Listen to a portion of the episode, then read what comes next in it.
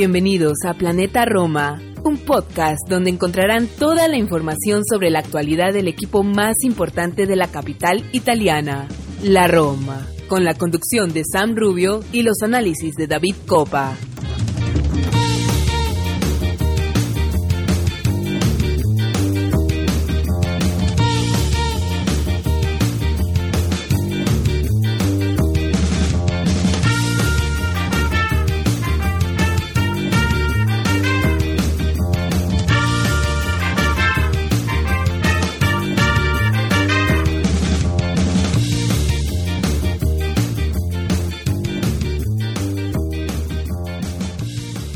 Hola a todos, tifosi y alorosi, y bienvenidos al episodio 124 de Planeta Roma Podcast. Como siempre, Sam Rubio les da la bienvenida. Eh, estamos en una nota positiva después del, parón FIFA. La Roma regresó a la senda del triunfo.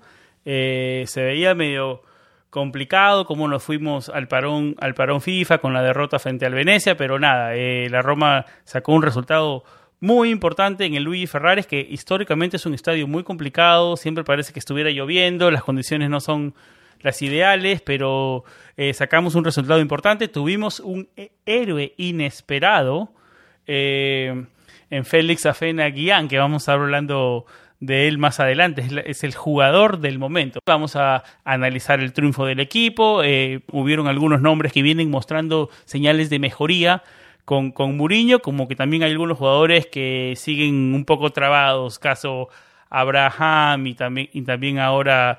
Vamos a estar hablando de eso más adelante. Como siempre estamos con David Copa, el editor de planetaroma.net, y hoy también está con nosotros Alex Murillas, que es el otro editor de planetaroma.net. Así que estamos con el equipo completo.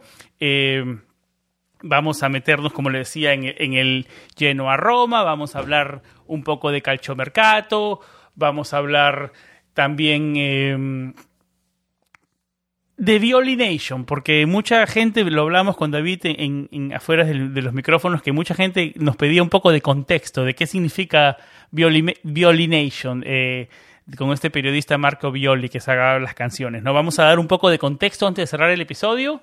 Y nada, creo que en eso más o menos eh, se, va, se va a desarrollar este episodio número 124. Así que nada, sin más, sin, sin más introducción, vamos a una pausa y regresamos con David y con Alex.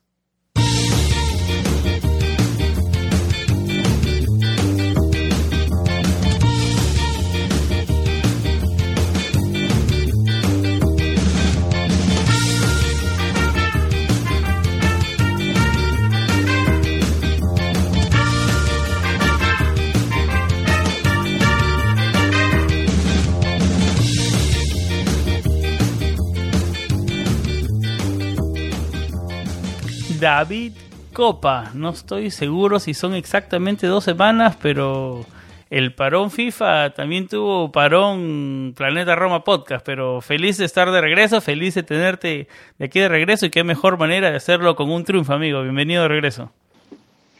Hola Sam, encantado de estar por acá y sí, fueron dos semanitas de, refresco. El Planeta Roma teníamos la intención de grabar, pero por una razón o por otra eh, se nos complicó un poco, pero bueno, acá estamos y, y, hablando nada mejor que después de una, de una buena victoria y un partido muy ilusionante como el que vivimos el último domingo en el Luis Ferrari. Para ser más especial el, el, episodio, tenemos a, nuestro querido y estimado Alex Murillas, que va a estar compartiendo a nosotros desde la misma ciudad de Roma y haciendo un esfuerzo enorme.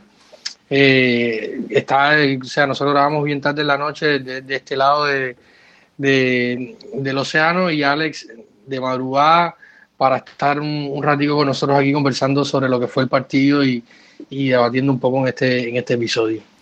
Bienvenido, Alex. Qué, qué buena introducción que te hizo David. Y aparte, qué, qué buen momento, qué buen, momen, qué buen momento en el que, en el que estás con nosotros porque eh, tienes una anécdota, ¿no? Una pequeña anécdota con, con el hombre del momento, el goleador del momento, con Félix Afena Guián, antes cuando recién llegó al equipo. Bueno, no, no la voy a contar, no la voy a contar tampoco, tampoco porque no la sé. La vamos a contar un poco más adelante en el episodio, pero él te escribió personalmente, ya lo estaremos hablando. Bienvenido eh, de regreso a Planeta Roma Podcast, Alex. Encantado, chicos, después de, tantísimo tiempo de volver a, estar aquí en un podcast de Planeta Roma. Eh, me imagino que estarás con un buen café italiano. Estás en Roma ahora, ¿no? Amaneciendo en Roma. Sí, aquí son las, las cinco y cuarto de la mañana. A punto de... Ahora la gente está viniendo de fiesta. Y nosotros aquí. ¿No pudiste ver a la Roma en vivo este, este fin de semana? Estabas viajando por, Bulgaria. Viste en vivo a uno de los próximos rivales de la Roma. Pero eh, cuéntanos tus sensaciones de Roma, cómo se vivió este triunfo. Eh, comenzamos con eso, porque, porque quiero meterme de frente al lleno a Roma. Es un programa cargado de información, así que tenemos que ir avanzando. ¿Cuáles fueron tus sensaciones del Genoa 0 Roma 2? Alex, comenzamos contigo.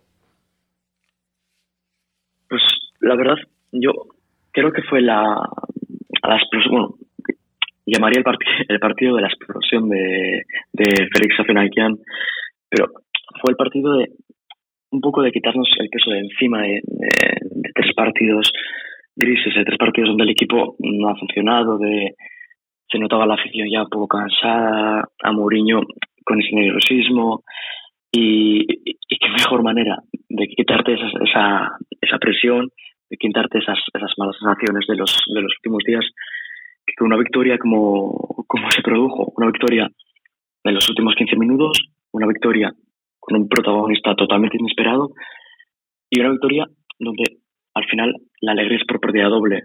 Uno, por cómo se produjo y dos, por quién la produjo. La Roma al final, ya vimos en, los partidos contra el, contra el Bodo, no tiene una plantilla corta, pero Mourinho sí que quiere una, partida, una, una plantilla corta. Confía en muy pocos jugadores y la aparición de un jugador como Félix Afenagian, que te puede jugar 15 minutos, que no, no tiene un ego como puede tener otros jugadores, no tiene un ego que digas quiero jugar más, como puede ser Gonzalo Villar. No, no se te va a poner chulo, no se te va a revelar que te aparezca en estos momentos complicados un jugador con la confianza que tiene Félix, con la confianza que ha demostrado en la primavera, que sea capaz de resolverte partidos como este, es la mejor noticia que le podría pasar a la Roma, aún a expensas de lo que pueda pasar en el, en el próximo mercado de fichajes. Eh, sí, antes de regresar a meternos en Félix Afena que es el hombre del momento, como lo decía, eh, quiero entrar contigo, David. Eh, tus sensaciones del Genoa 0 Roma 2, un primer tiempo trabado, se nota que la Roma es mejor equipo. Eh, yo creo que tiene bastante trabajo Andriy Shevchenko con este Genoa. porque, a ver, no se le vio mucho, tal vez, no sé, no tuvo tanto trabajo, digamos eh, Rui, Patricio, eh, no, no, se veía como tal vez el Genoa, tal vez mm, mm, el rival indicado para la Roma que empiece a ganar. Eh, ¿Cómo viste este partido? Un primer tiempo complicado, se abrió al final. Eh, realmente fue un partido complicado. Los, partidos de Ferrari siempre son complicados y había una, o sea, la situación climática estaba lloviendo, la grama no estaba, no estaba eh, del todo buena y, fue un partido complicado. La Roma llegó con muchas bajas, con la incertidumbre de, cómo iba a salir el experimento del 4-4-2. O sea, en las últimas dos fechas, Mourinho, entre bajas formas y, problemas de, ausencias, ha tenido que, ir modificando el esquema. siguen sin, sin estar los, los dos laterales izquierdos o los tres laterales izquierdos. En este caso, eh, Vini y Calaferi, que eran los que venían estando disponibles en este inicio de temporada, eh, no están, están con problemas musculares fuera, lo que lo llevó al partido en el, en el, en el penso a, usar la línea de tres y en el partido de, del Ferrari, donde debió usar también la línea de tres, repetir la línea de tres con Cristante en medio. Pero eso te iba a preguntar, antes de que sigas con eso, ¿qué haces de las declaraciones de Mourinho que dijo, ahora que Cristante no está disponible, tiramos todos los planes, digamos, al tacho? ¿Te, parece un poco excesiva antes de que analices el partido en sí? Yo creo que eso no, no hay que darle mucho, como decimos acá, no hay que darle mucho taller, incluso después del, del partido después del partido él, dice que, eso no era cierto. Estos son, como dice nuestro estimado Martín, que no está por acá hoy, porque está... Saludos para Martín. eh, estamos estudiando para, para obtener su, su título, eh, está terminando los estudios. Eh, un abrazo Martín, son los juegos mentales de, de José Mourinho y yo creo que, que cuando tú en una mesa de prensa te paras a hablar y en una situación tan delicada con la baja de, de Cristante y la otra de Villar, que a todas luces era uno de los que tenía unas papeletas eh, para también ser una de las alternativas en medio campo, pierdes a los dos de un golpe eh, y sale y dices esto, bueno, eh, Chechenko, que está empezando, que tampoco seguía mucho por esto, pero bueno, o sea, los comentarios, la prensa, todas estas cosas se manipulan y se pueden, como siempre, entender y leer de otra manera. Y al final yo creo que, que él también barajó esta posibilidad. Él lo había dicho, entre semanas trabajamos varias veces eh, con, con, línea de tres. Eh, tampoco el, esquema de, de 4-4-2 es muy desconocido. En algún momento intentó hacerlo con otra configuración, también partiendo de, desde el tema de, de, cómo somos el equipo con y sin balón, pero sí era en el Ferrari un 4-4-2 mucho más marcado, eh, con dos carrileros y dos interiores, aunque Ibañez por, por la banda izquierda no subió mucho sí, y por ahí yo creo que, que parte eh, el partido, ¿no? Cómo entender la configuración del equipo, eh, Beretú haciendo de Cristante que no hizo un mal partido eh, y, y, luego se, fue, se fueron dando las acciones, el primer, los primeros 30 minutos yo creo que la Roma intentó, presionó bastante bien, intentó llegar al área de, de, de Siriu, con desacierto, con el desacierto que hemos venido viendo en los últimos, en los últimos tiempos, un equipo que crea bastantes oportunidades o crea oportunidades en un número considerable, pero no termina de convertir. Te estás robando mi pregunta. Te estás robando mi pregunta. Se sigue creando mucho y convirtiendo poco. Shomurodov parece que no viene en su mejor momento y quiero que me des tu opinión antes de regresar con Alex de Tammy Abraham. Vamos, a, vamos un poco a meternos en lo que es actuaciones individuales de los partidos. Digamos, comenzamos con los no, no tan positivos. Shomurodov y Tammy Abraham, porque Tammy Abraham, ya lo venimos hablando en el programa, se ve muy participativo, se sacrifica mucho, pero no encuentro el gol. ¿Qué análisis haces de estos dos delanteros en este momento de la temporada? Es que es lo que es lo, lo hemos comentado antes, no sé cuál será la opinión de, de, de Alex al respecto, pero por ejemplo, Chomuro falla una muy clara y recién. Dos, creo, dos en el primer tiempo. Dos o tres, tuvo varias oportunidades, una de cabeza, luego la, la jugada del Charaui, que era la que iba a comentar ahora, que me revisando eh, y preparándome para, el, para empezar el, a grabar el, episodio, me encontré con una imagen que luego, cuando vuelves a ver el partido, ves el, resumen, te das cuenta de que el pique que hace final Chomuro hacia el área lo hace sin botín, o sea, suelta el botín en la mitad del campo y llega a rematar ese balón que le sirve el Charaui sin botín. Y yo creo que también un poco de, de, de, de, mala fortuna en cuanto a esto. Pero el trabajo de los dos, yo creo que al final el segundo gol de, Félix parte de una acción, de un pique y una presión de, de Tami Abraham. Eh, creo que, que, hay que darle tiempo. O sea, esto es un equipo que, que, que, ha ido, que ha sido cambiante en cuanto a los esquemas en las últimas jornadas. Cuando los delanteros han estado bien, no ha llegado al gol. También se ha encontrado muchas veces con el poste. Eh, el partido de, de Chomu en, en, Venecia fue espectacular. Hoy no, no, se le dio, o sea, este domingo no se le dio eh, el gol contra el Genoa, pero tampoco creo que, que sean eh, jugadores para desechar, ni para hablar de una crisis, ni de un mal momento, ni de que eh, eh, o sea, leí comentarios de, de, que si son el próximo chic, de que si ya no hay que contar con ellos y, tal, y yo creo que, que, no es por ahí y que hay que darle tiempo. Al final eh, los delanteros van a fallar goles y, y, y, es algo muy normal. No sé cómo lo ve Alex. Me parece un poco, un poco apresurado eso, lo del nuevo chic. ¿Cómo, ¿Cuál es tu opinión de Shomurodov y Tammy Abraham y de su momento, de su actualidad, Alex? Yo, como, como bien sabéis, yo no creo que sea ningún, Game igual un poquito más así, no, no, creo que sea ningún jugador que puedas esperar que te marque en su primera temporada en Roma más de 10-15 goles por temporada. Partiendo de esa base, lo que tú dices, son momentos. Si, si el fútbol son momentos, imagínate en un, en un delantero. Y como bien dice David, en la jugada, en la, en la jugada del segundo gol, no sé si habéis visto un, un vídeo que hay, eh, que está Tammy en el, en el córner, falla una presión pega un salto de, pega un salto de rabia y se pone a correr a presionar, eh, no me acuerdo a qué, a qué central era, y es, en base a esa presión es cuando, cuando roba la pelota y cuando Félix marca el gol. Entonces, no es que estén jugando mal, no es que no estén dando un rendimiento malo porque están fuera del equipo, están desconcentrados. Son rachas. Ellos mismos son los, son los primeros que son conscientes de que no están en una buena racha. Con, los gestos que hacen en el campo son conscientes de que de, ese momento de forma que están atravesando. Entonces, yo creo que partiendo de esa base, no creo que sea un problema, como dice David. No creo que haya que buscar ningún, ningún recambio, no creo que, haya que desecharlos, no creo que debamos poner las alarmas y los ojos ya en un fracaso de fichaje. Trini Abraham, para, fracaso. Eldor, fracaso. Eh, Félix va a ser el siguiente sustituto de ellos. ¿Va a dejar en el banquillo a alguno de ellos? No creo. Al final yo creo que el, el equipo, este equipo tiene, tiene roles bien marcados, son rachas.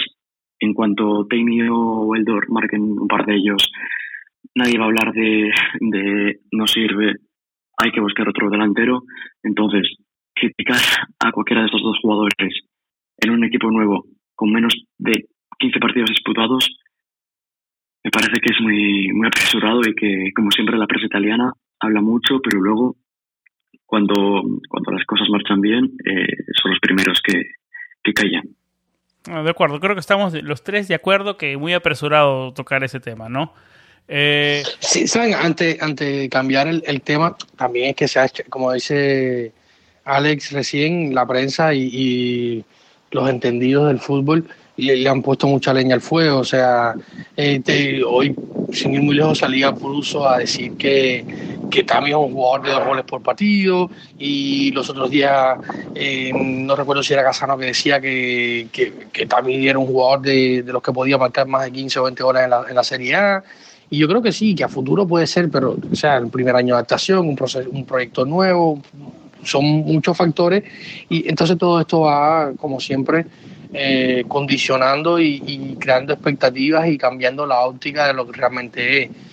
Porque al final, Chomo y Tami, yo creo que, eh, como yo lo dije en a principio de temporada, incluyendo a Borja Mayoral, yo creo que es uno de los, de los ataques más potentes de los últimos años, o, al menos en alternativa y, y sobre el papel.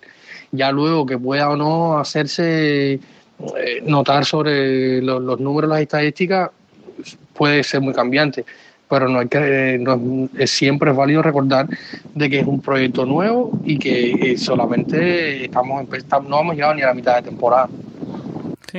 Eh, que claro, el problema es, no es un problema de la Roma no produce, Timmy, Eldor no producen, porque el otro, mira, estoy viendo una estadística, la Roma es el primer equipo en corners, palos, tiros y centros. Entonces, no es una, no es una situación donde Timmy, Eldor, eh, Félix si juega, Estefan, Nicolo, donde la gente de arriba no produce. Es una situación donde la Roma no es capaz de finalizar. Sí produce, pero no la mete. Eso es, eso es. Produce, pero no finaliza. Entonces, entiéndeme, es el menor problema este. Otra cosa sería que el equipo no produciese ahí sí que es cuando habría que, ahí se prenden las alarmas, poner las alarmas. Eso es. De acuerdo, Entonces, es tiempo. En cuanto cojan, en, cuanto cualquiera de ellos dos meta dos goles, entre en racha, nadie va a decir nada. Entonces, eso. Paciencia, paciencia y, más paciencia. Sobre todo en un, en un equipo y en una ciudad como Roma y en una situación de cambio constante. En una situación donde el equipo se ha modificado por completo, no puedes esperar que desde el minuto uno coja Timmy coja el coja el protagonismo y a la jornada 13 te lleve 15 goles. Eso era inimaginable. ¿Qué puede pasar? Sí, pero lo normal es que ocurra esto. 3-4 goles a la, a la jornada 15 y, que nadie se debería de, sorprender. Al final no es, un goleador, no es un goleador nato como tal, Timmy. Eldor menos. Entonces, un proceso de adaptación, un proceso de, de. Estamos en ello aún. Sí, sí, definitivamente de acuerdo. Eh, hubieron, a ver, actuaciones positivas también, ¿no? ¿Por qué no cambiamos un poco el tono y vemos las actuaciones eh, eh, positivas y buenas actuaciones, ¿no? puedo tirar algunos nombres yo. Henrik Mikitarian, aparte de obviamente de, de Félix Afenagian, ¿no? El que, del, jugador que ahora un poco más adelante nos vas a contar su anécdota.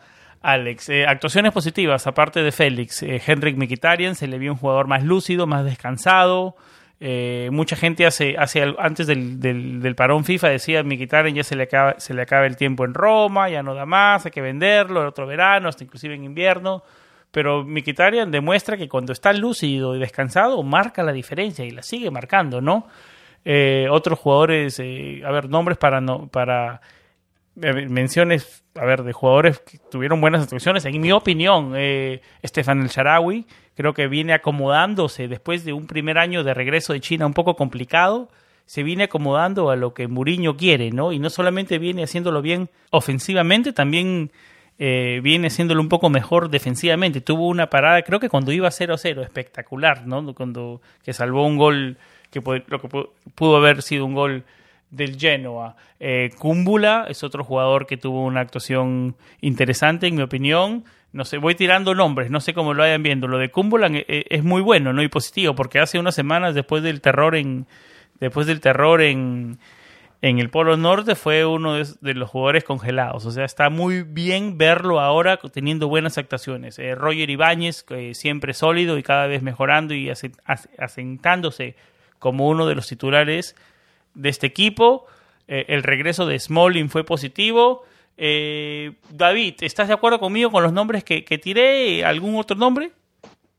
Voy a hablar, voy a hablar de dos para, para que Alex comente los otros dos. Voy a hablar primero del Charawi, que yo fui bastante crítico con él, sobre todo después de esa pretemporada. Realmente no, la pretemporada del Charawi no fue buena y él hace unos, hace unos días, creo que aprovechando el parón FIFA, el club le hizo una entrevista donde estuvo hablando y repasando este inicio de temporada y él comentaba que era su primera pretemporada en tres años y es cierto porque cuando te pones a ver entre que se fue a China y ya el campeonato chino estaba comenzado, la pandemia, retornó a Roma en, medio de, de, la pandemia, estuvo entrenando en Qatar, volvió en, se, se incorporó al equipo en enero, y entre una cosa y, otra fueron tres, tres eh, veranos sin hacer una pretemporada.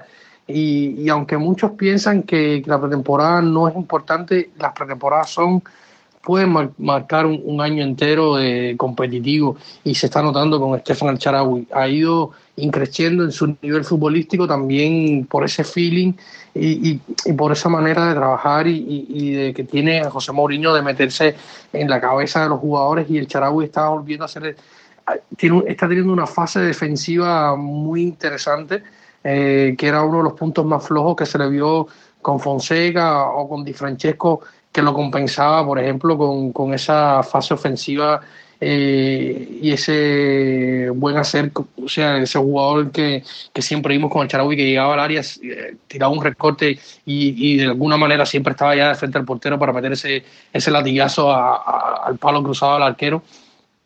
Y se está convirtiendo en un jugador incluso más completo de lo que vimos en, quizás en, ese último año antes de irse a, a China, donde hace buenas coberturas, aparece más por el medio, es un poco más tiempista, eh, o sea, está, está, eh, está un poco que madurando o cambiando quizás un poco eh, su forma de jugar con, con, José Mourinho y eso se le agradece porque Miki, por ejemplo, que era otro de los que vamos a hablar ahora, no ha, no ha ido teniendo un, buen inicio de temporada, también por, por el, el rol quizás que está interpretando y por el extremo cansancio y, ha conjugado muchísimo, tanto con la Roma que con, su selección armenia.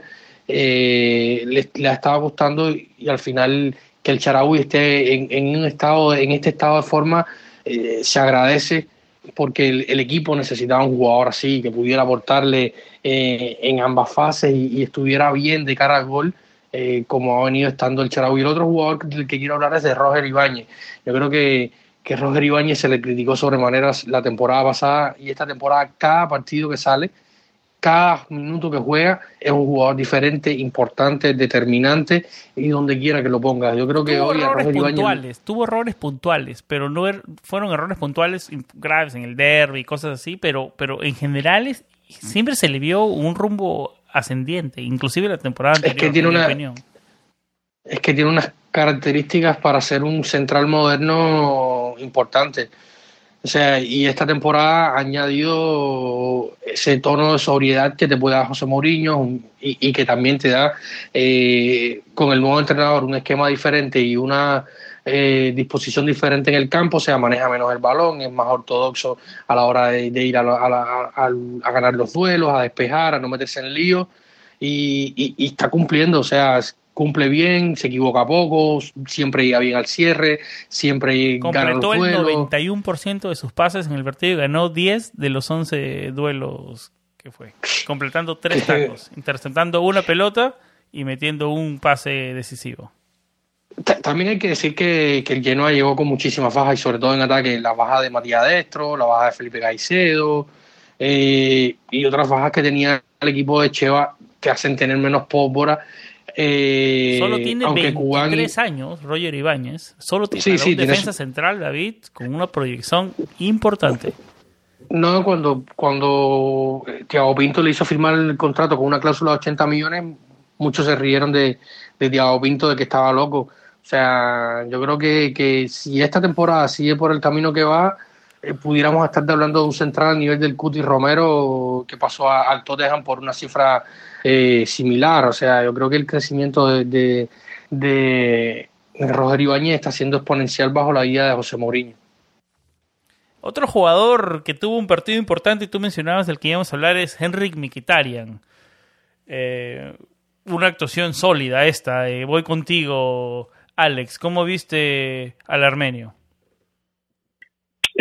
realmente el primer partido de la temporada donde, donde tú puedes coger y decir, se le nota que ha disfrutado jugando.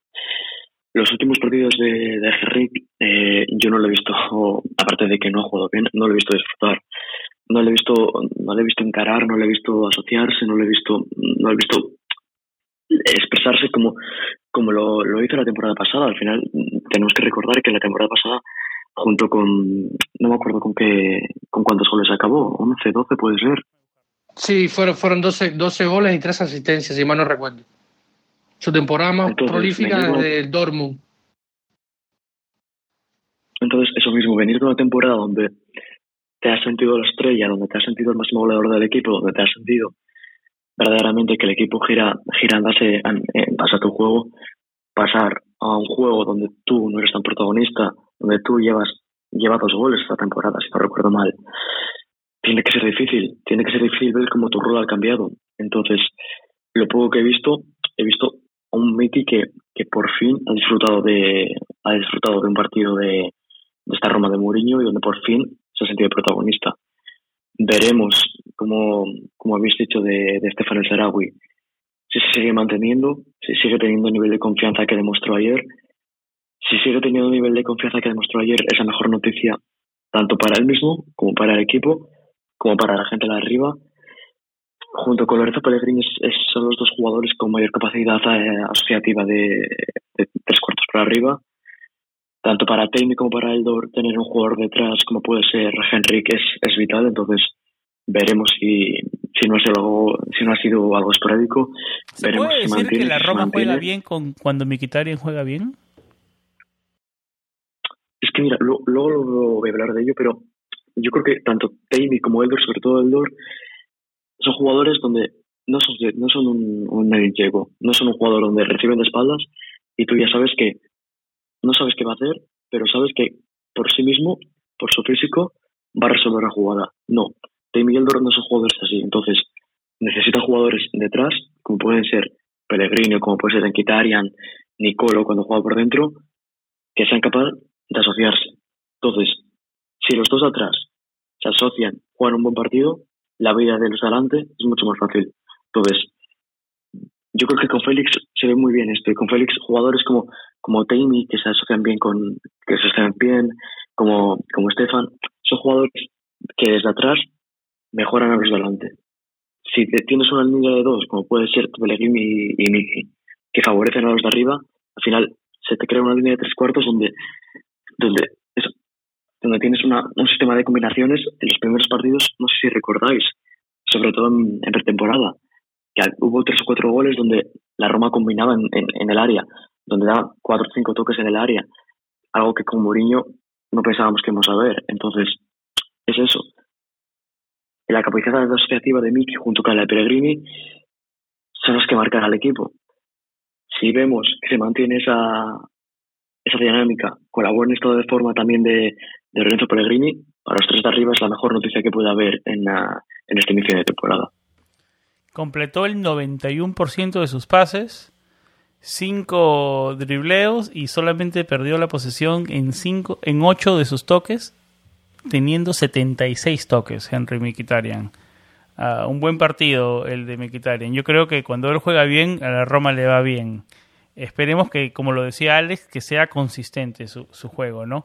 Eh, voy contigo, David. Uno de los jugadores que viene también mejorando es eh, Marash Kumbula, con 96, 92% de pases, dos despejes, un taco y cinco duelos uno a uno ganados.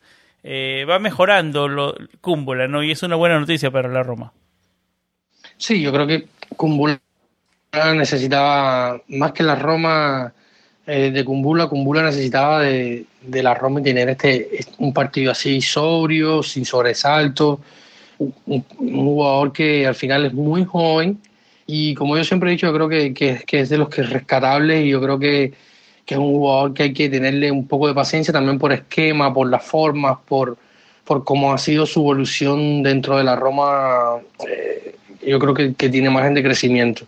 Eh, fue un partido bastante ordenado, sin sobresaltos y, que tenga eh, un partido así sirve un poco para que Mourinho lo saque un poco de ese congelador donde cayó junto a otros jugadores después de eh, del desastre de, Bodo. Y, poco a poco se vaya sumando la dinámica, aunque en este partido también volvió Chris Smalling, pero bueno, eh, sobre Chris recae la duda de siempre de, ver cuán sano está. Esperemos que, que, haya incorporado la carne roja a, su dieta. Uh, la proteína siempre es muy importante porque necesitamos que esté un poquito sano.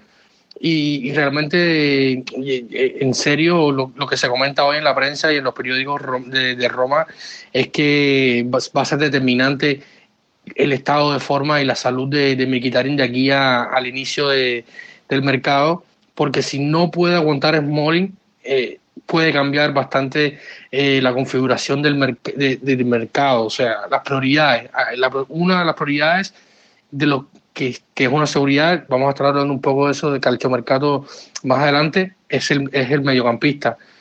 Pero quizás eh, si, si el defensa, si Smalling no puede estar bien físicamente, se agrega un defensa a la lista, o sea, no se podrán gastar lo mismo en un lateral por, como Dalot, en fin, eh, y dependerá mucho de, de, que Smalling esté bien y de que Kumbula eh, en un momento determinado también pueda asumir ciertos eh, y determinados eh, sacrificios y, y, y, suplir las necesidades de, del míster.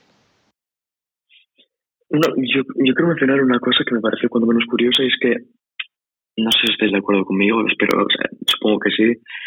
Carlos Pérez, ¿dónde está Carlos Pérez?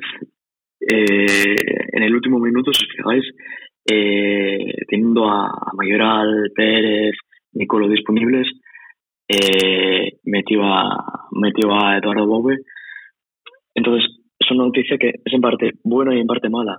En parte, se ha visto como Mourinho, aunque sea para un par de minutos, en, una, en un contexto tan es un contexto como este, ha confiado antes en, eh, Eduardo Bove, en, en, perdón, en un centrocampista como joven, como en un centrocampista de cantera, antes en, antes de un Carles Pérez, que en, el principio de temporada fue el, el, recambio fetiche de, de, José Mourinho. Entonces, no sé si ha cambiado el chip, eh, Mo, si, si ha decidido dar más paso a, a la gente de abajo, si si ha pasado algo con Carles Pérez, no lo sé, pero se, los últimos se hablaba que había pasado algo con no Saniolo también, ¿no? Pero, y luego viste la imagen del final de partido, la prensa italiana, Zaniolo, Mourinho no confía en Zaniolo, Mourinho Zaniolo, y luego la imagen del final de partido es eh, Zaniolo saltando encima de Félix, celebrando el último gol. Entonces, no sé si ha pasado realmente algo con, con gente como, como Carlos Pérez o qué, pero que, que confía antes en, en Eduardo Bove en un contexto de un, de un resultado corto como, como fue el otro día contra el Genoa, antes que jugadores como Carlos Pérez, a mí no, al menos a, a mí me ha, me ha, me ha causado, me ha sorprendido. Eh, la verdad es que yo creo que sí, con Carles, de alguna manera yo creo que, que, que puede ser quizás hasta táctico, como mencionó con Saniolo, que como tú lo decías, hoy la Gaceta del Sport sacaba un titular diciendo que primero fue Corriere, a inicios de, a fines de semana, el, viernes creo que fue pasado, sacó un artículo eh, Roberto Maida diciendo que, que había habido un, un meeting, una reunión, un un, no sé, eh, un parlamento entre, en unos entrenamientos eh, entre José Mourinho y Saniolo, y ya de aquí parte de que hay un problema, o sea, eh, probablemente Mourinho le haya explicado que, o sea, pasa como lo, como lo del video de, de, Félix y el regalo de Mourinho, que se formó un lío y una polémica tremenda porque se hacen conjeturas y se hablan eh, y se especula sobre contextos que, que, nadie conoce, porque solamente pueden conocer los que están allí viviendo ese día a día, como decía Félix, hablando del tema de, de las bananas. Eh, y yo creo que, que, esto va por ahí, o sea, se hacen conjeturas y se hacen análisis que, que, y se afirman cosas, porque más allá de hacer conjeturas, análisis o, o especular con todas, eh, algunas cosas se afirman, cosas que no se saben. Y, y Mourinho sale después del partido y dice, oye, con Saniolo no hay tema, es una cuestión táctica. Yo creo que, que Saniolo en, un 4-4-2 o en un, 3-4-3 o, lo que sea, va mejor acompañando al segundo delantero o siendo segundo delantero, jugando un poco más por fuera.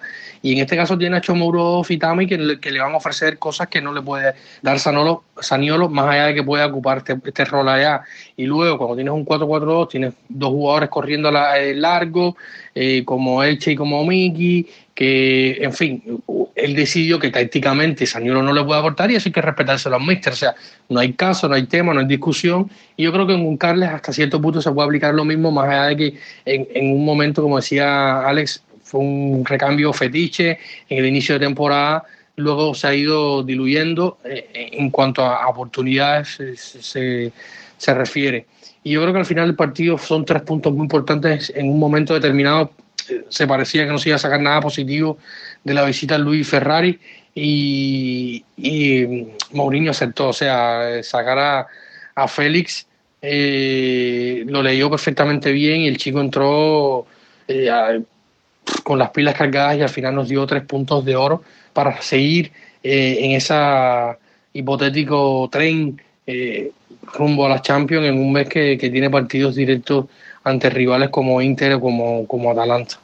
Dos goles geniales los de los de Félix. Eh, el primero para abrir el marcador con un pase de Mikitarian con el, como lo decía, con el pie interno la, definió increíble y el segundo, la verdad que si lo vemos con el ángulo desde la cámara de atrás, el efecto de la pelota para entrar al ángulo fue la verdad, la verdad y la distancia al arco fue de verdad un verdadero golazo. Eh, ahora sí, Alex, em, cuando recién llegó Félix a Roma, eh, se posteó una foto que no era él, Em, él, personalmente te escribió. Eh, fue a tu cuenta personal, fue a la cuenta de Planeta Roma. Cuéntanos un poco cómo fue la interacción que tuviste con Félix y danos un poco de contexto desde cuándo llegó. Fue, algo bastante raro que de los, años que llevo en este mundillo de, periodismo y nunca me haya pasado. Y es que, no sé, David también te podría decir creo que solo publicó una noticia el Correo del Sport, la Roma anda detrás de, de un chico africano, de un chico janés. De hecho, me acuerdo que incluso el nombre al, principio nadie sabía realmente cuál era el nombre. Hay algunos que decían Afenayan, otros Félix, pero realmente no sabían cuál era el nombre y cuál era el apellido. Para poner un poco de contexto, estamos regresando a más o menos a qué fecha, a comienzos de este año, ¿no? O sea, en, en enero creo que se empezó a hablar todo se hizo oficial en marzo y al final termina no, no, no recuerdo, yo creo que fue en enero pasado que él llega a Pero Roma, tu, si mal no interac- tu interacción con él, eh, Alex, creo que fue a comienzos de este 2021, ¿no? El 3 de febrero, Yo- exactamente. Exactamente, yo recuerdo que, que Alex me, me escribía, estábamos en, o sea, para ponerlo un poco en contexto, en nuestro chat de, de la redacción, y Alex me dice, oye, me, me llega este rumor, nos pusimos a investigar y, y como decía Alex, prácticamente no, no conocíamos ni el nombre, eh, creo que habían tres noticias en toda la web eh, mundial sobre, sobre Félix, dos con el, con el nombre mal y, y, la, y todas prácticamente con sin sin con fotos que, que no eran y ahí Es- Alex- Pero esa fue la razón por la que Félix te escribió, ¿no, Alex? Porque la foto con la que, la que pusiste su, su noticia no era la de él. Exactamente. El primer mensaje de todo fue, eh, he visto algunas fotos y esa persona no soy yo. Le digo, ¿qué ocurre? Y me manda una serie de noticias, entre todo, de Romanista, de la Gaceta de Sport y una noticia nuestra incluso, y dice, esta foto no soy yo. Le escribo y me dice, y le diciéndole, estos son otros medios, no somos nosotros, no podemos hacer nada.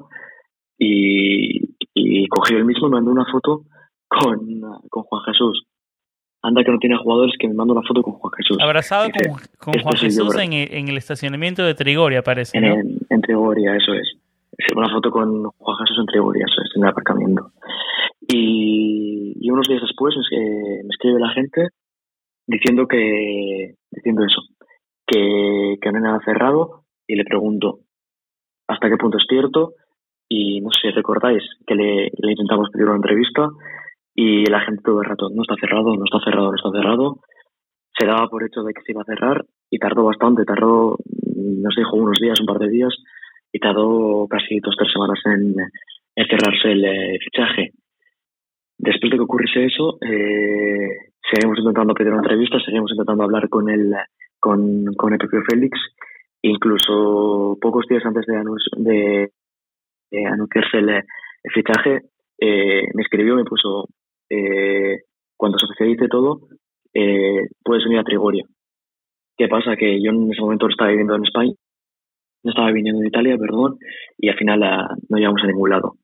Pero sí, es, es curioso como, como, a ver, entiende el contexto, es un jugador proveniente de un, no me acuerdo cómo se llama la, la ciudad ganesa, lo siento, pero un jugador como proveniente de otro país, lee las noticias sobre él, lee noticias donde ni el nombre estaba bien escrito, donde la foto no era él, algo que, que me recuerda a los típicos jugadores africanos donde, donde realmente la edad no se sabe qué, qué edad tiene realmente, la típica confusión que se suele tener con algún, algún jugador de este tipo, pero donde es el propio jugador quien te escribe diciendo, perdona, este no soy yo, perdona, has puesto mi nombre mal, perdona, porque los medios donde italianos están hablando mal, o sea, están hablando de otro jugador que realmente no soy yo.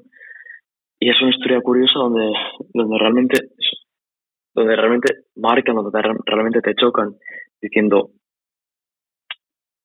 son, mortales. ¿Y quién iba a imaginar que un jugador que vino hace 6, 7 meses, donde nadie sabía el nombre, nadie confiaba, donde era el, el- de hecho eh, la Roma eh, le ha dado aquí una casa, le ha dado aquí bueno, trabajo obviamente, donde no era refugiado, pero Paul estaba cerca de serlo. Un jugador ha pasado de ser un simple inmigrante que la Roma les, la ha salvado la vida prácticamente a convertirse hoy en día en el jugador del momento. Desde que llegó al Primavera, por ejemplo, que creo recordar que debutó con el sub-18 en un partido frente a Lelas. Eh, el siguiente partido fue contra el propio Genoa. Mete gol en la final del campeonato sub-18, también contra el, contra el Genoa en la final, marca otro gol. Tiene varios goles en la primavera. Creo que tiene seis goles con la primavera, ¿no? Sí, tiene seis goles en cuatro partidos. Jugó cuatro partidos con la, con la primavera, se fue como capocanoniere de la, de la competición y, y tú le veías jugar y le veías jugar y él notaba que era el, que era el, el protagonista del equipo. Notaba que con jugadores al lado como Trippi, jugadores al lado como, como por ejemplo, Feratovic, como, como Diego Oliveras, como con gente que llevaba ya varios años en, eh, en este grupo, él había tomado protagonismo, tú le veías y, y- y me recuerda la, cerrando las diferencias de, posición sobre todo, al Zaniolo estrella de la Roma de hace dos años, al Zaniolo contra el Porto, contra el Sassuolo, que tenía una confianza tremenda. Hay un gol, de hecho, contra, la, contra el Elas de, de, de Félix, que me recuerda mucho el gol de, de Nicolo, no me acuerdo contra, contra quién fue, que arranca desde, desde mitad de campo, se va de los tres jugadores y finaliza cruzando el balón. Creo que era Sassuolo. contra quién fue. No estoy seguro yo ahora mismo tampoco.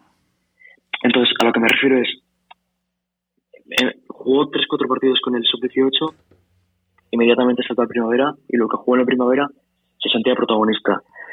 Eh, lo, que, lo que he comentado antes, eh, en la Roma Primavera también juegan con un sistema con dos arriba. Y yo creo que para tanto para él como para los jugadores que le rodean, lo que es necesario jugar en su sistema de dos arriba. Me explico. Félix no es un jugador, como he dicho antes, no es un jugador que se no, no es un Enteco, no es un Patrick Sick, no es un jugador puro de área, no es un nuevo nato. Es un jugador que si veis el segundo de los goles, desde donde arranca. No es un referencia, es más movedizo, digamos. Eso es, eso es.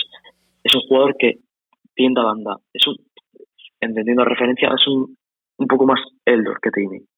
Entonces, partiendo de esa base, tiene que tener arriba a alguien que le quite protagonismo. En, la, en el caso de la Roma Primavera, él era el protagonista, tenía a un jugador como era Walking Person, un jugador que Félix al final es un jugador, no es muy alto, pero es un jugador físico tiene una zancada también muy potente. Tiene y Volkin Persson, por ejemplo, era un jugador más, más era un delantero también más, no era un delantero de referencia tampoco. Entonces, para que Félix triunfe en esta Roma, yo creo que tiene que tener a alguien al lado, como puede ser Timmy, como puede ser Eldor. Yo no creo que de aquí a un corto plazo se deba devolver al sistema de un delantero arriba y poner únicamente a, a Félix. Creo que es un jugador hecho ahora mismo, con 18 años, y a fecha de, de, noviembre de 2021 a un jugador donde está hecho para jugar. Si juega de inicio con alguien como con alguien realmente protagonista como Timmy arriba o en caso de que eso, en caso de que jueguen con un con un eh, delantero arriba, no le veo titular en estos momentos. Yo creo que Mourinho es consciente de ello. Mourinho no creo que queme al jugador.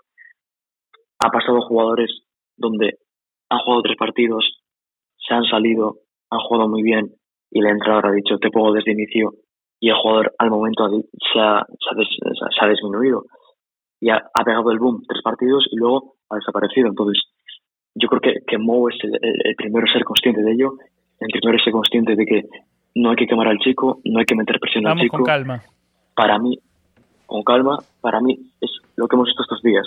Un jugador donde tiene que jugar 20, 30 minutos, tiene que jugar al lado ahora mismo de, de otro delantero también que le quite presión.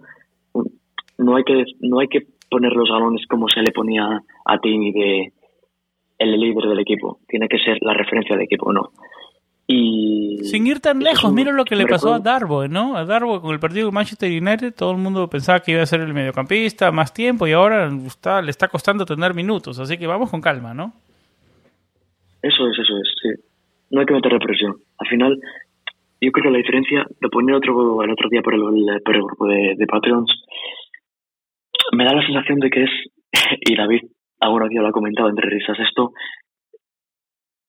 la cantera de la Roma es, una de las más prolíferas junto con, con la Juventus y Atalanta hoy en día de, Italia, e Inter posiblemente, pero ningún jugador consigue sentarse. La Roma Primavera es el eterno equipo de que siempre gana, pero tú nunca vas a ver a un jugador de la Roma Primavera triunfar en, en un equipo de, de primera división y sobre todo triunfar en la Roma. Digamos, circulan, algunos, algunos nombres circulan, por equipos de primera división y rotan entre, entre Serie A y Serie B, ¿no? Pero destacan, destacan, mm, sí, cuesta, ¿no? Cuesta, tampoco es como la Juventus, que Juventus al final tiene un mercado, un mercado de jugadores, eh, de jugadores de la cantera y al final ninguno de ellos, o sea, casi ninguno de ellos llega, pero consiguen hacer dinero, consiguen eh, consiguen fichajes en base a en base a esos jugadores, no. Entonces, yo creo que, que Félix es el primer proyecto de jugador en los últimos posiblemente cinco o seis años desde, desde Lorenzo Pellegrini quizás que verdaderamente le veo con, con posibilidades de sentarse en el primer equipo. ¿Le va a costar ser titular? Yo creo que sí. Al final, no has pagado 45 millones para que a un chico de la cantera, por muy bien que juegue, eh, te quite protagonismo. No creo que Félix ahora sea un jugador que, que le deba disputar el, el puesto a, a quizás a Eldor sí, pero le ves yo en la primavera, con los pocos partidos que juego, le veías con una confianza, ayer le veíamos con una confianza que a otros jugadores del, del primavera no les ves, les ves más cautos, les ves más, yo aquí no tengo el poder del equipo, yo aquí soy un, un extra, no, no me siento parte verdaderamente del once titular, no me siento protagonista. Y yo creo que los tres partidos que hemos visto a Félix eh, ha sido totalmente lo contrario. En el primer partido jugó bastante bien. El segundo sí que es verdad que se diluyó bastante, pero este tercero volvió a jugar bien. Entonces, paciencia. No quemar al chico. Yo creo que es un jugador donde. El típico jugador africano vergonzoso, que no habla mucho. No se me ocurrirá ninguna, ningún ejemplo. Es un jugador donde él mismo yo creo que tampoco el ego en estas en estas edades es muy importante donde no tiene, no le veo un jugador con, con un ego estratosférico como lo pueden tener muchos jugadores influencers de hoy en día que con 17 años ya se creen los reyes del, del calcio, los reyes del fútbol, como por ejemplo como Xavi Simons, el chico este del Barça que con 17 años ya ganaba millones, no, son jugadores donde son conscientes de dónde vienen. Félix se le ve más normal, no más terrestre. Más normal, más normal. Sí, entonces es importante en un contexto de presión, en un contexto de ciudad de Roma, en un contexto de fútbol italiano, en un contexto de Mourinho atrás, Mourinho guiando a este equipo, donde un jugador que no plante cara a Mourinho, un jugador donde no diga yo soy la Roma. La Roma aquí es los aficionados, Mourinho y los jugadores no soy yo. Entonces creo que Félix es consciente de ello y creo que es la mejor noticia que le podía pasar a la Roma de cara a este, a este de temporada. parece que Mourinho le, le está dando confianza sin darle, sin ponerle, digamos, la presión encima, ¿no? Yo creo que lo está manejando bien José Mourinho. Eh, tus impresiones de Afena Gian, David. No, yo quería comentar un par de cosillas que, que veníamos a hablar, que venía comentando Alex. Una es que la historia es así como, como la decía Alex, ¿no? Fue bastante surrealista. Eh, todo esto al final nosotros lo, lo marcamos como el como el fichaje fantasma, porque al final fueron tantas cosas, eh, como decía Alex, el propio Félix le escribe diciéndole, oye, mira, este estas fotos que están circulando no, soy yo, hasta que pudimos verlo en la foto aquella famosa que, guardamos con mucho cariño de, de Félix. Que la hemos compartido en nuestro grupo de Patreons, ¿no? Sí. Esa foto eh, te la compartió a ti solo Alex, ¿no? Sí, bueno, se la compartió a Alex y Alex la compartió. No, sí, sí, Alex. yo decía que, que, que tú no lo habías pasado a nosotros. Sí, me hizo gracia, perdón, pero anda que no tienes jugadores que tienes que sacar, tienes que pasar la foto con, con, con Juan Jesús. Simplemente comentar eso, que me hizo gracia. Entonces llegó aquella, llegó aquella foto con, con Juan Jesús y, ahí empezamos a, a, encontrar un poco más de, eh, de información porque se, se comentaba eh, bastante, bastante poco. Como lo decía, él viene de, de una academia en, eh, en África. Eh, Oliver Arthur fue el que lo llevó a, Exacto, el Eur África creo que se llama la academia. Oliver Arthur es su representante, ¿no? Alex, también tuviste interacción con él, ¿no? Sí, es un chico, no me acuerdo, el otro día también debutó, ah, no me acuerdo ahora mismo. Eh, es, una, es una agencia, sí, un, un chico que es especialista en el fútbol, eh, vive aquí en Italia, creo, especialista en el fútbol y en el fútbol eh, italiano. Y de hecho el otro día debutó también un chico, también se llama, también se llama Gian, no me acuerdo si fue con, eh, con el Udine, puede ser. Y también le lleva, también le lleva Oliver Arthur. Y sí, me escribió él, me escribió en relación a la foto, en relación a, a los rumores. Eh, le pedimos una entrevista y nos dijo que sí, pero luego ya sabéis cómo es como es la Roma y como es sobre todo una vez que el apartado oficial lo de la Roma olvídate que es imposible no eso es el apartado de comunicación de la Roma es si no eres un medio un medio gigante olvídate de hacer cualquier cualquier entrevista. Y tanto jugador como representante nos dieron su sí pero la Roma como siempre luego chafando todos los proyectos eh, nos tiraron para atrás la entrevista. Y como decía luego eh, se, la, la, historia fue, fue desarrollándose de una manera eh, interesante. Incluso antes de que la Roma confirma en marzo la contratación oficial de, de Félix a Faena Guillán, que pasó, como decía Alex, a formar parte primero del equipo sub-18. Eh, jugó algunos partidos antes de, irse a la primavera. Eh, la primavera de la Roma, la temporada pasada, recordemos que con el tema de la pandemia se había suspendido eh, en 2020, se reanudó en 2021 y, llegaron a jugar hasta, hasta, en los primeros días de, del verano, que fue cuando se cerró la temporada pasada. Pero prácticamente el que hace oficial el fichaje primero fue la embajada. Recuerdo que alguien me, me manda un tweet. Yo me acuerdo que lo conversábamos internamente, ¿no? Qué raro este fichaje. Sí, No em- se sabe quién es, la Roma no lo oficial, pero no lo hecho oficial, pero ya entrena, que era muy raro, ¿no? lo hablamos en la interna. La, la embajada ganesa, o sea, el embajador ganés eh, en, en, Roma fue a través de de la, de la cuenta oficial de la Embajada Ganesa que hicieron oficial el, fichaje, sobre todo agradeciendo a Oliver Arthur, que como decía Alex, que él conversó con él y, y, él lo decía recién en una entrevista entre Radio Estéreo, tiene un proyecto, o sea, él trabaja con varios chicos que ganeses y, africanos que están hoy en, en, en la Serie A o, pertenecen al equipo de la Serie A, tiene jugadores en Gela Verona, Udinese, eh, y, y, allí fue donde se, se confirma eh, los, los, rumores que se venían dando de, de, Félix. Ya nosotros sabíamos que Félix estaba eh, trabajando en Trigoria, pero no se podía todavía confirmar. Él, le pidió a Alex, por favor, que, que, no compartiera la foto hasta que no fuera oficial. Y, la primera, los primeros signos de, oficialidad llegan con, con el tuit este de la embajada eh, ganesa y luego ya fue todo eh. O sea, se hace oficial en marzo, empieza a jugar con la primavera.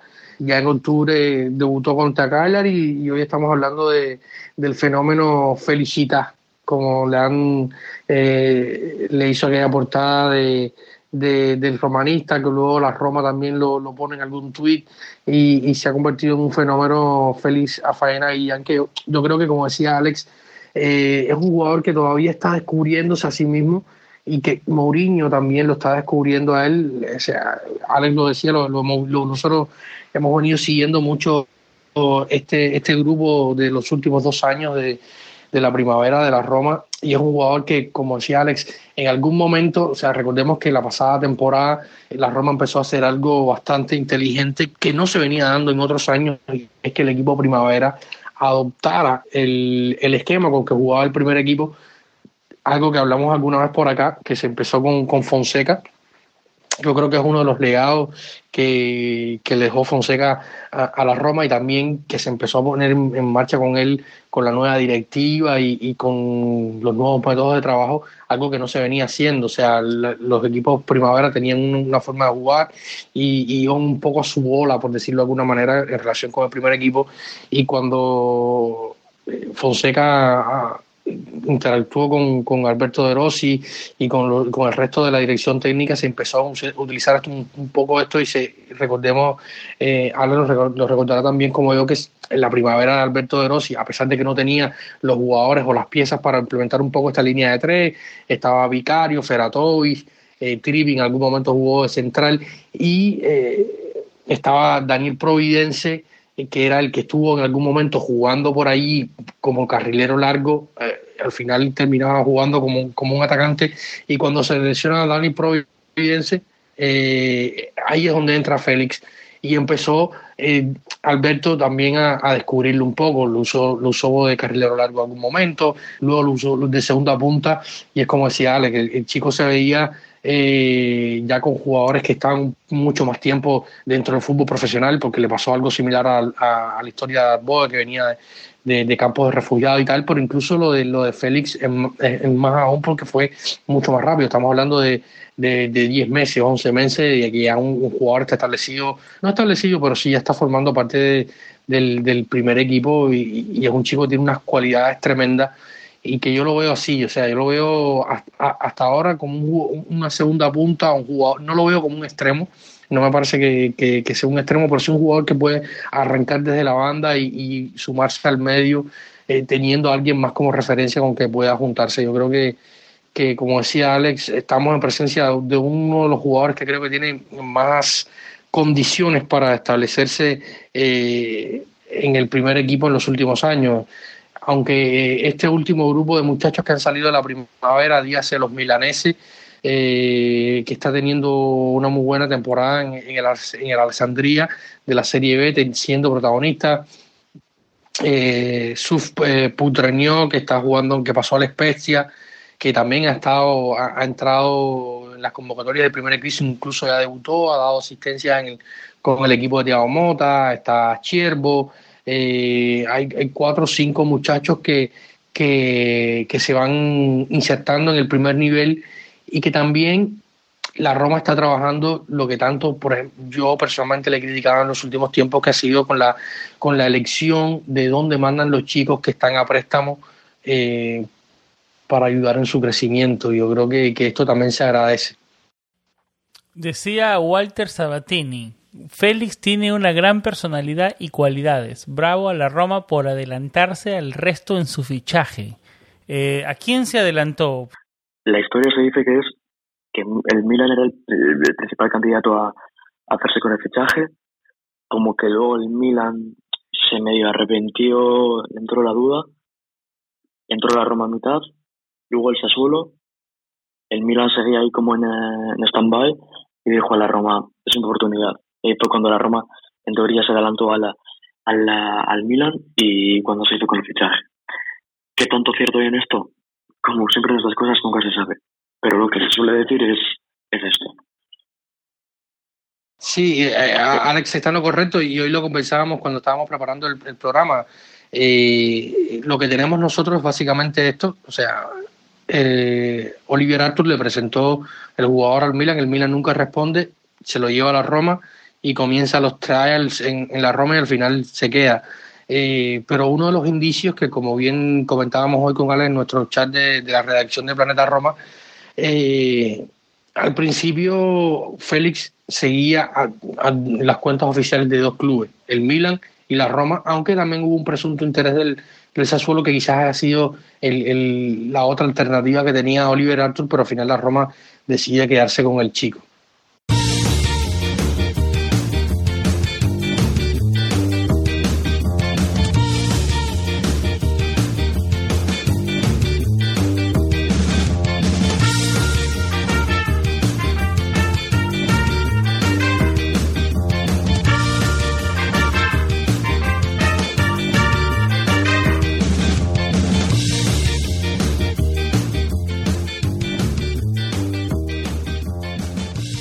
Quería aprovechar el episodio de hoy antes de despedirnos para que Alex, ahora que te tenemos a ti en el programa y eres un experto en la primavera y el equipo de mujeres, quiero que nos enfoquemos en la primavera. Si nos puedes dar una radiografía del estado del equipo de Alberto de Rossi, que está puntero en la tabla de posiciones, ¿no? Eh, eh, ¿Qué nos puedes decir de la temporada primavera y Rossi? Nada, comentar eh, que ayer eh, la Roma también volvió a ganar y nueve partidos de liga, eh, siete victorias, dos empates y con nueve partidos ya jugados, la Roma es líder a siete puntos de la, del Empoli, que fue el campeón de primavera del año pasado. Eh, de están siendo capaces de, de suplir bien la baja de la baja de Félix. Eh, poco a poco eso se pedía, se pedía que jugadores que, que no eran tan protagonistas, jugadores que han estado eclipsados por este, este inicio de temporada por Félix, que diese el paso adelante, que saliese otro jugador capaz de, dar la cara, sobre todo en el tramo ofensivo, y, eso está ocurriendo. Eh, Berros está dando protagonismo a, a jugadores como el otro día os comenté por el chat de, de Patreon, jugadores como, como el Pato, jugadores, un jugador de banda, que es muy parecido, hablamos, hacer una comparación yo el otro día con, con Joao Costa, un jugador de banda, un jugador capaz de bajar a recibir desde abajo, un jugador con un, un control muy bueno. Volkin Persson también lleva, lleva cuatro goles. Eh, Ricardi, el eterno Ricardi está volviendo. Entonces, la Roma está siendo capaz de. Al principio de temporada empezó muy bien, empezó con, con un Félix estelar, con un Félix que estaba a un nivel, un nivel por encima de, de, cualquier jugador del campeonato. Con la marcha de, de, Félix con la, al primer equipo se dudaba si, si el equipo iba a mantener el, el ritmo ganador, el ritmo, el ritmo goleador. Eh, el equipo lleva en nueve partidos 21 goles. Se dudaba de si, de si jugadores como Welkin Persson iban a, ser capaces de, de dar la cara. De momento está siendo así. En partidos difíciles como los de ayer, ayer eh, la Roma se adelantó, empató el, empató el, el Bolonia, no fue hasta el minuto 75 cuando cuando el equipo cuando el equipo se volvió a poner por delante está demostrando que a falta de un, de un líder nato de un, de un pilar de una base como puede ser Félix el equipo el equipo rinde, como el equipo es un equipo hecho un equipo colectivo, un equipo que, que quitando la individual la individualidad perdón de, de Félix tiene todas las líneas alguien capaz de, de alguien diferencial.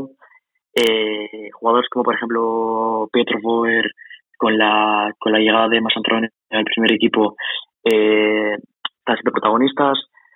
Trippi sigue ahí yo le llamo el eterno el Eterno Primavera, no, no tengo estadística en mano, pero seguramente es el de los jugadores que, que más veces han sido convocados al primer equipo que, que realmente no están teniendo nada de protagonismo, siempre acaba volviendo al, al, primavera. Jugadores como Benjamin Tajirovic, hablamos también a este verano de un chico, de un chico sueco que hizo, que hizo un casting con la Roma, que luego volvió a la, a la, a la sociedad natal, que no se sabía si la Roma le iba a fichar, al final la acabó fichando, fichó por el equipo sub-18, este año ha vuelto, este año ha, subido al primavera y está cogiendo las, las riendas del, del, centro del campo. Y, jugadores como, como Filippo Misori, que ya han, han debutado a la convocatoria, no, no llegó a debutar en partido oficial, pero ya ha ido, ha ido convocado por, por José Mourinho. Y a mí me gusta decir que es la Roma Primavera de los suecos. Ahora la Roma Primavera no tiene una figura clara, tiene alguien que sea capaz de, brillar en todas las líneas, pero, pero eso, se ha sabido sobreponer a la, a la, a la baja de, del Capucanere de las primeras y hasta la jornada pasada lo seguía siendo de, de la, del campeonato primavera Veremos a ver. Sí, llevas siete puntos de ventaja en, nueve jornadas, más de dos partidos en nueve, nueve disputados. Nueve partidos, 23 puntos punteros la Roma. Eso es. El año pasado también, eh, con unas distancias menores, pero la Roma también era líder. Tenía cierta ventaja. A final de temporada que pasó, no fue capaz ni de clasificarse entre los dos primeros que dan, eh, que dan, los puestos, que dan la clasificación los puestos finales de, de, la, de este playoff. Entonces, hay que buscar eso. Hay que buscar que, el equipo no caiga en pecado como cayó a finales del año pasado. Recuerdo que David también, también yo estaba, yo era partidario también de que, de que la época de, Alberto de Rosal a mandos de, del equipo Primavera había, había acabado como un equipo tan superior al resto durante el principio de temporada no, no, puede desfallecer como lo hizo al final de la misma. El equipo empezó bien otra vez. Veremos ¿Qué pasa? Esperemos que no ocurra lo que ocurrió el año pasado. Este equipo, como has dicho tú antes, parece que la Roma por fin está siendo capaz de, dar salida a sus jugadores de la cantera. Hay tres o cuatro jugadores de la cantera para, para los que nos estén escuchando, jugadores como el Pato, como Person, como el propio yo creo que están llamados igual no a debutar esta, esta temporada en un partido de Copa, igual en un partido de, de, Liga contra, contra equipos como la Salernitana, pueden debutar. Si no, este año va a ser el siguiente. Hay jugadores en el, en el primavera que están llamados a, no creo que sean protagonistas como lo puede ser Félix de aquí a dos tres años, pero sí a ser jugadores de, de refresco como lo pueden ser eh, como lo puede ser eh, Eduardo Bove o como lo puede ser eh, Ebrima Darbo. Entonces, paciencia. Alberto de Rossi es el. Eh, nadie sabe más que Alberto de Rossi en este, en este aspecto. 19 temporadas al mando del primavera. Entonces, veremos. Como ocurre con, con Félix, veremos. Paciencia, confianza en este equipo y veremos si, si después de un, de un mal playoff es capaz de sobreponerse y volverse a hacerse con el, con el título de primavera. Qué refrescante dedicarle tantos minutos a la primavera, David. Sí, el equipo primavera, como dice Ale, es muy interesante. Yo lo disfruto muchísimo y no lo. No, Tenemos que darle más minutos al primavera y al equipo de mujeres, que yo sé que Alex también lo cubre mucho. Sí, ese sí es el, terreno de, de Alex. Y hay, y hay un par de jugadores también que. y un par de circunstancias que, que Alex quería agregar a lo que decía Alex, eh, ha, llegado con muchas bajas en la defensa a los últimos dos, tres partidos, el equipo de, Alberto De Rossi, eh, Raúl Moricheri, Ferradois, que han sido los centrales del propio Vicario, que, han sido los centrales de los últimos tiempos, han estado lesionados. Tuvo que llamar a un chico del sub-18, que ha sido uno de los más jóvenes en debutar en el primavera con, con 16 años. Eh, y yo creo que que, a pesar de todo, Alberto De Rossi, que estuvo a punto de salir el, verano pasado del equipo primavera, eh, extendió por un año más su, su contrato con, con, el, con el club, va a seguir hasta final de temporada. Se habla que, que un Giuseppe Escurto, que, que vino del SPAL, está ahora ocupando eh, el puesto de entrenador de la, de la Roma Sub-18 eh, luego de que el turco, que ahora se me olvidó el nombre de él, a lo mejor Alex me puede ayudar porque eh, no, me acuerdo, es un nombre complicado, que se fue al Spal, eh, perdón, al, al Spezia, donde se lleva a, a y entra Giuseppe Scurto, que, es un, que fue canterano de la Roma también, estuvo algún tiempo en el equipo y se habla que, que Scurto pudiera ser uno de los sustitutos de, uno de los candidatos a sustituto de Alberto de Rossi, que también podría ocupar un puesto dentro de, la dirección técnica de las categorías inferiores de la Roma junto a, Morgan De Santi, Bruno Conti y, este personaje que vino de la, de, la, de la Fiorentina la temporada pasada, un hombre que, que, ha, que ha descubierto muchísimos jugadores, como fue el caso de propio Saniolo, Mancini, Chiesa, Bernardeschi y otros tantos que, que pasó a formar parte de la dirección técnica del equipo, de los equipos inferiores de la, de la Roma.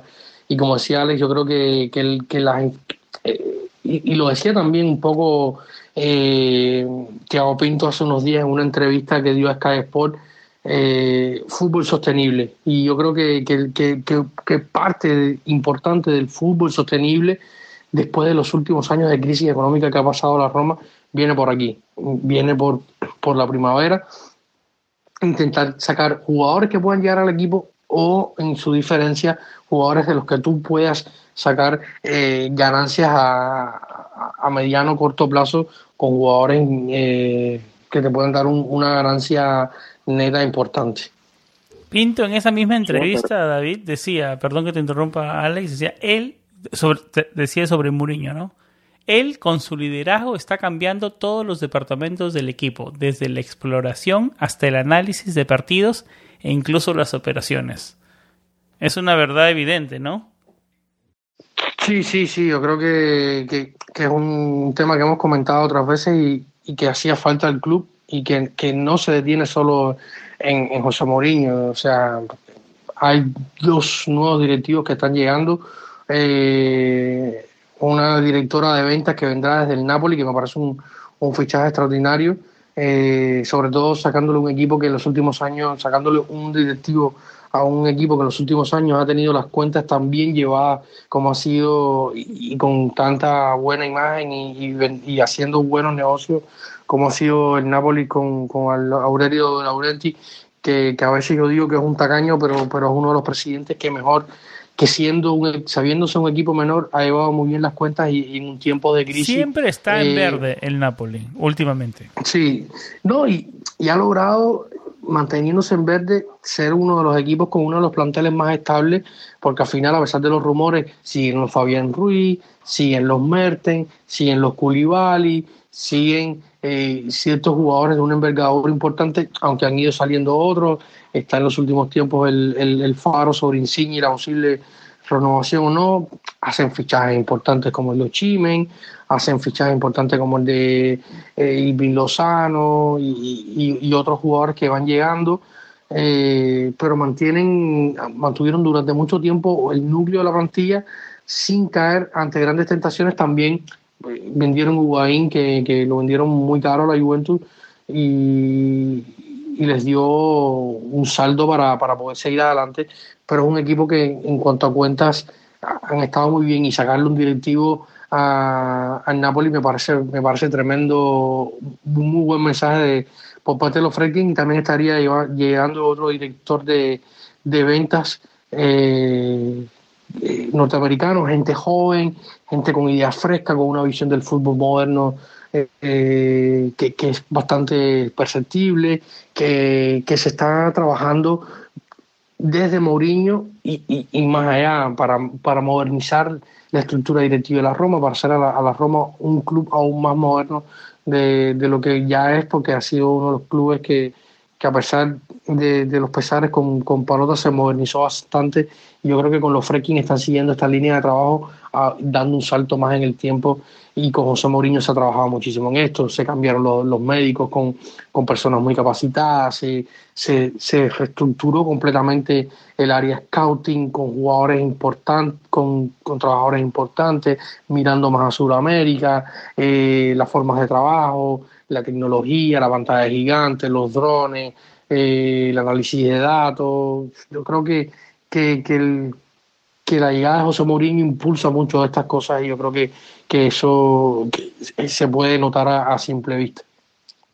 Bueno, David, eh, Alex, nos extendimos. Bueno, merecía porque no hacíamos un episodio casi dos semanas. El, el, equipo regresó con un triunfo y se viene un cierre de año con ocho partidos entre Serie A y Conference League. Ya habrá momento en episodios, eh, en próximos episodios de analizar eso, porque se viene el, fútbol no para. Eh, la Roma juega contra el Soria por Conference League, tratando de asegurar el primer puesto, que es un tema importante que no hemos hablado nada mirando a futuro. Eh, vamos a estar grabando un episodio, yo me imagino que solamente en un par de días, luego del partido de Conference League y haciendo la previa del partido frente a Torino, que hay que decirlo, Beretut no lo va a jugar por estar suspendido. Eh, nos quedaron algunos temas pendientes. Eh, Calchomercato, Violi Nation, que es un tema importante que mucha gente nos ha pedido que les demos un poco de contexto de Violi Nation. ¿Qué significa? Violination, hay que hablar de Violination. Hace unos días me dice, oye, métete un space de, de, de Solano. Y le digo, no, no me gusta mucho, sabes que yo no soy mucho de Solano porque a veces su podcast se, se llora en demasía. y me dice, Ale, oye, métete al Space, es que hay un, hay un, hay un tío ahí cantando y, y, y, paso un tiempo en Twitter y veo que, que sigue la gente hablando, hablando de Violination, Violination, Violination. Y me meto al, al, al Spaces de, de Violination y es espectacular. No, sabí, no, no asociaba a Marco Violi con las canciones que ya conocíamos de Italian y y, vaya. Pero estas canciones no son nuevas, ya estaban, ya están, no, Pero, es que no la asociaba, no la, no la asociaba y vamos a poner en el próximo programa que va a ser en unos días vamos a hablar de, de esto y, y, ponerlos un poco todos en contexto porque hay varios que están perdidos con este tema de Marco Violi. Vamos a, vamos a ver vamos a ver una pequeña biografía de Marco Violi desde sus inicios, sus blogs, sus interacciones con Roma. Ha tenido una relación un poco turbulenta como, con la Roma como asociación. tóxica. Con, tóxica. Una relación tóxica. Con, con, juicios y todo incluido, que ya vamos a estar hablando un poco más en el siguiente episodio porque... No va a ser que nos demanda a nosotros también. ¿eh? pues, hay que tener hay que tener cuidado hay que tener cuidado porque a, pesar de a pesar de, las canciones que para qué decirlo las canciones son muy son muy buenas no y dan risa para qué pero a lo eh, mejor nos hace una canción y nos hacemos trading también. Todo puede ser. Pero eso eso es un es un individuo un poco complicado con un historial un poco interesante, complicado y que del que vamos a estar hablando un poco más adelante eh, o digamos en, el siguiente episodio, ¿no? Del, todo esto del tema Violination. También vamos a hablar del tema Calchomercato, David, porque algunos nombres empezaron a, barajear, Zacarías, Dalot, Berechinsky, el mismo Héctor Herrera de regreso, se habla que Diaguará y Villar, y Villar pueden salir, eh, ya habrá momento en el futuro próximo de hablar. Hay tela, hay tela. Hay, mucha tela, hay mucha tela. Eh, nos hemos extendido este episodio, o sea, no queremos aburrirlos con tanto de nuestras voces, así que vamos a, repartirlo eh, en el siguiente episodio. Esperemos grabar, David, y, y, tenerte a ti, Alex, de regreso luego del lo que esperemos sea un triunfo frente al Soria.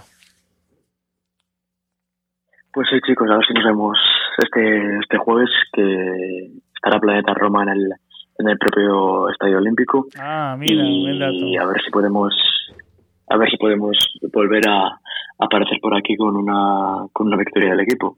Y si quieren fotos desde el Olímpico, desde adentro, desde adentro, en el chat de Patreons de Planeta Roma. Ah, yo creo que por aquí vamos cerrando el episodio. Nos pueden encontrar en, en, en Twitter, con el nombre Planeta-Roma. ¿Tu nombre, Alex, en Twitter cuál es? Eh, arroba Alex Murillas o Alex Murillas.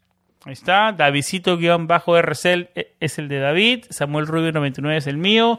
Eh, nuestro centro y base de operaciones es planetaroma.net. Así, ahí estamos eh, todos los días con las últimas noticias de la Roma. Siempre va a estar eh, en un link a la derecha nuestro último episodio del podcast, que a partir de ahora con tanto fútbol eh, va a estar un poco más seguido, así que eh, activos los micrófonos a partir para cerrar el año.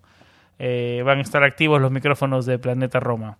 Creo que por aquí vamos cerrando el episodio, regresamos con un triunfo, esperamos que sigan los triunfos, que el equipo siga cliqueando y que muestre mejorías, que Tammy Abraham se reencuentre con el gol y que, y que y que el equipo y que el equipo siga manteniéndose en la pelea por ese por ese objetivo, por ese tan ansiado cuarto puesto que nos da un pasaje a, la próxima edición de la Champions League. Por aquí vamos cerrando el episodio, siempre con vibras positivas y como siempre lo más importante, Forza Roma. Chao.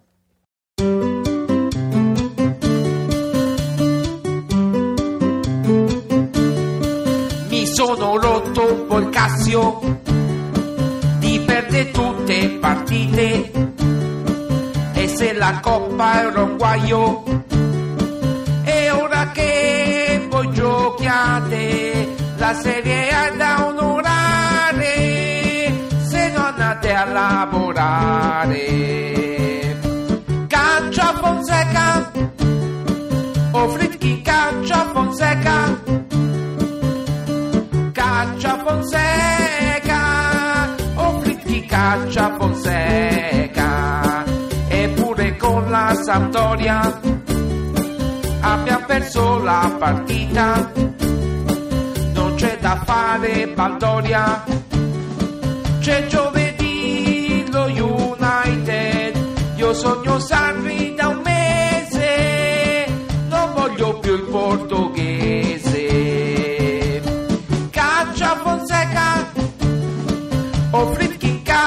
Fonseca,